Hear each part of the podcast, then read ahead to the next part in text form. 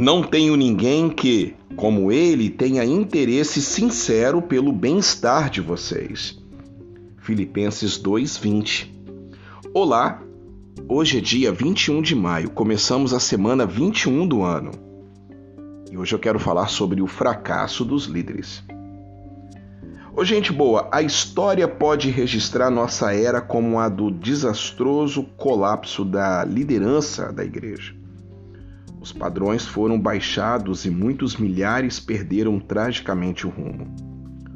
Onde estão os homens piedosos e sinceros?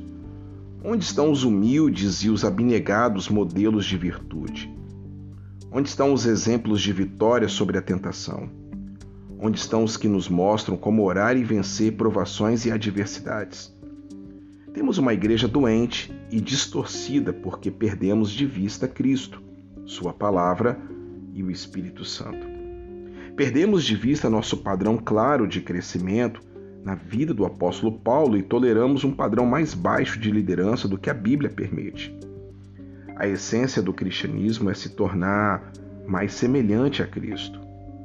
Questões como relacionamentos corretos, serviço e evangelismo serão resolvidas se simplesmente buscarmos este alvo sagrado. Fracasso dos líderes dessa geração, um tema importante. Deus abençoe sua vida. Shalom Aleichem. Dentre vocês mesmo se levantarão homens que torcerão a verdade, a fim de atrair os discípulos. Atos 20, 30. Olá, hoje é dia 22 de maio, podcast Devarim. Eu sou Carlos Júnior, pastor, e hoje eu quero falar sobre evite teologia centrada no homem. Muitas forças estorvam nossa compreensão desta verdade básica. O objetivo da vida de todo cristão é tornar-se mais semelhante a Cristo. A psicologia humanista é uma dessas forças. Ela ensina que um homem existe para sua própria satisfação. Ele deve ter todas as suas necessidades compreendidas e seus desejos satisfeitos para ser feliz. Como resultado, em muitas igrejas, o crescimento espiritual equipara-se muitas vezes a ajeitar os problemas da vida e encontrar satisfação pessoal. Esse tipo de mentalidade leva, no fim, a uma teologia centrada no homem, humanista, que é diametralmente oposto ao que a Bíblia ensina.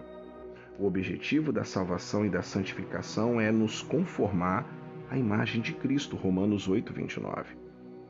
Já foi acertadamente dito que a fé olha para fora e não para dentro, e tudo na vida se alinha Quanto mais você conhece a Cristo e se foca nele, mais o Espírito tornará como ele. Porém, quanto mais você se concentrar em si mesmo, mais distraído será do caminho apropriado. Ô, gente boa, pensa sobre isso. Eu acho que hoje é um dos maiores ensinamentos desse episódio 141 muito feliz por esse resultado e espero que isso produza bons frutos na sua vida. Shalom Aleichem. Tchau, pessoal.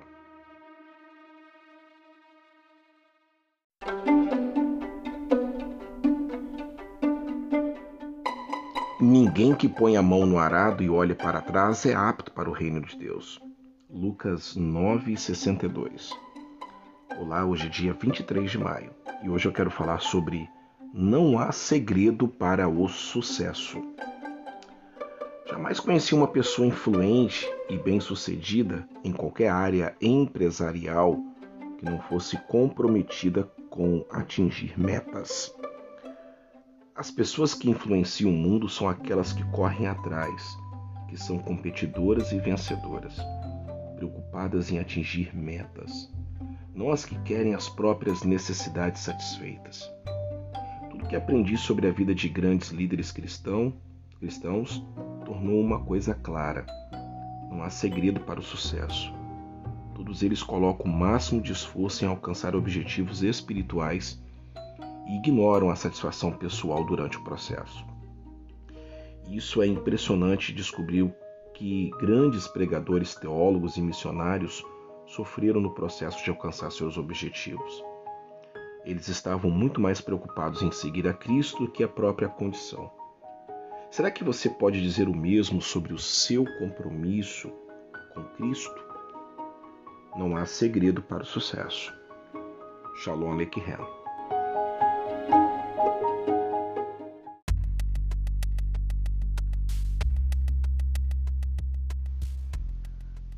Pois, como já lhes disse repetidas vezes, e agora repito com lágrimas, há muitos que vivem como inimigos da cruz de Cristo. Filipenses 3,18. Olá, hoje é dia 24 de maio, episódio 143 Inimigos da Cruz. Gente boa, os inimigos mais perigosos para a causa de Cristo não são os que se opõem abertamente ao Evangelho mas aqueles que fingem ser amigos de Cristo, que afirmam ser e identificar com Ele, em alguns casos alcançam posições de liderança espiritual. Estar alerta contra os inimigos ocultos é um tema constante do Novo Testamento. Jesus disse: Cuidado com os falsos profetas, eles vêm vestidos de peles de ovelhas, mas por dentro são lobos devoradores. Mateus 7,15. Também previu que nos últimos dias numerosos falsos profetas surgirão e enganarão a muitos. Mateus 24:11. O apóstolo Paulo lidava constantemente com a influência de falsos mestres. Ele advertiu os presbíteros de Efésios: Lembre-se de que durante três anos jamais cessei de advertir cada um de vocês disso, noite e dia com lágrimas. Atos 20 31. Bom, você quer saber como adquirir a habilidade de discernir os inimigos da cruz? Conheça a palavra se não conhecê-la, você estará suscetível a ser enganado. Dica de hoje, podcast de hoje. Tchau, pessoal.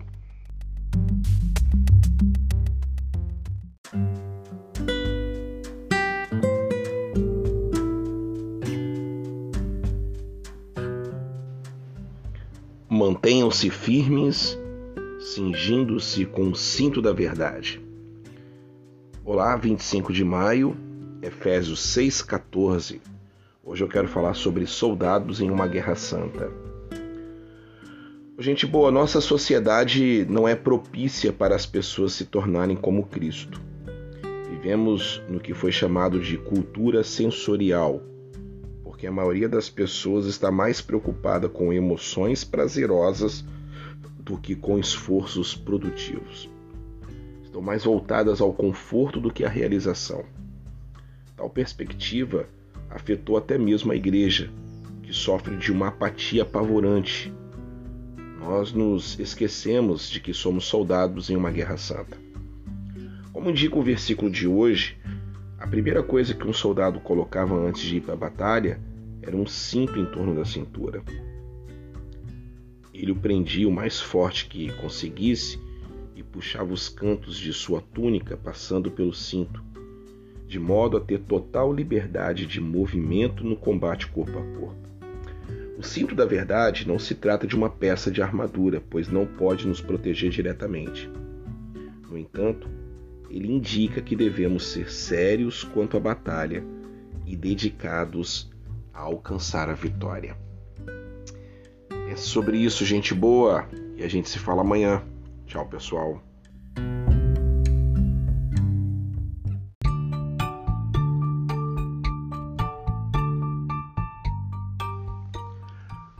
Procure as coisas que são do alto, onde Cristo está assentado à direita de Deus.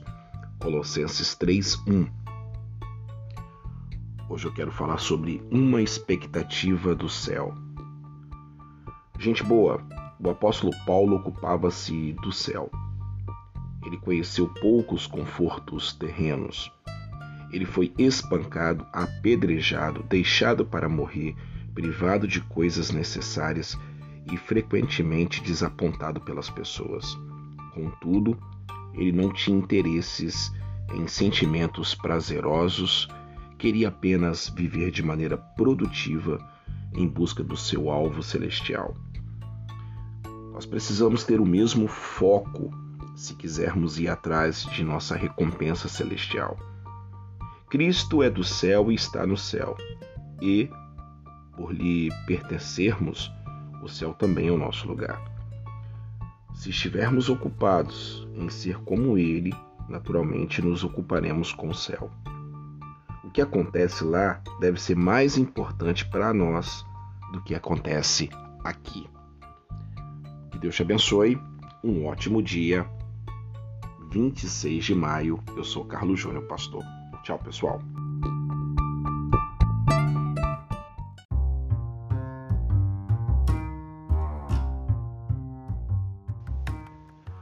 Onde está seu tesouro? Acumulem para vocês tesouros nos céus. Mateus 6:20. Olá, hoje é dia 27 de maio. Deixar esta terra ir para o céu não é um pensamento popular na igreja contemporânea, não. A crescente ênfase no sucesso, na prosperidade e na solução de problemas pessoais reflete nossa perspectiva terrena. Também é difícil compreendermos uma recompensa celestial futura. Nesta era materialista, raramente experimentamos uma gratificação postergada. Quase tudo o que queremos podemos imediatamente ter. Nem sequer precisamos de dinheiro, podemos usar um cartão de crédito. Não precisamos construir nada, podemos comprar e não precisamos ir muito longe para consegui-lo. A falta de interesse pelo céu é o outro lado da ocupação com este mundo. O céu é praticamente ignorado pelos evangélicos modernos. Há pouca pregação ou ensino sobre o assunto. Mas há quantidades gigantescas de material disponível sobre prosperar nessa vida. Para buscar a Cristo com a mesma paixão de Paulo, devemos nos focar no mundo vidouro. Gente boa, é grave o que está acontecendo. Pense sobre isso, hein? Shabbat Shalom.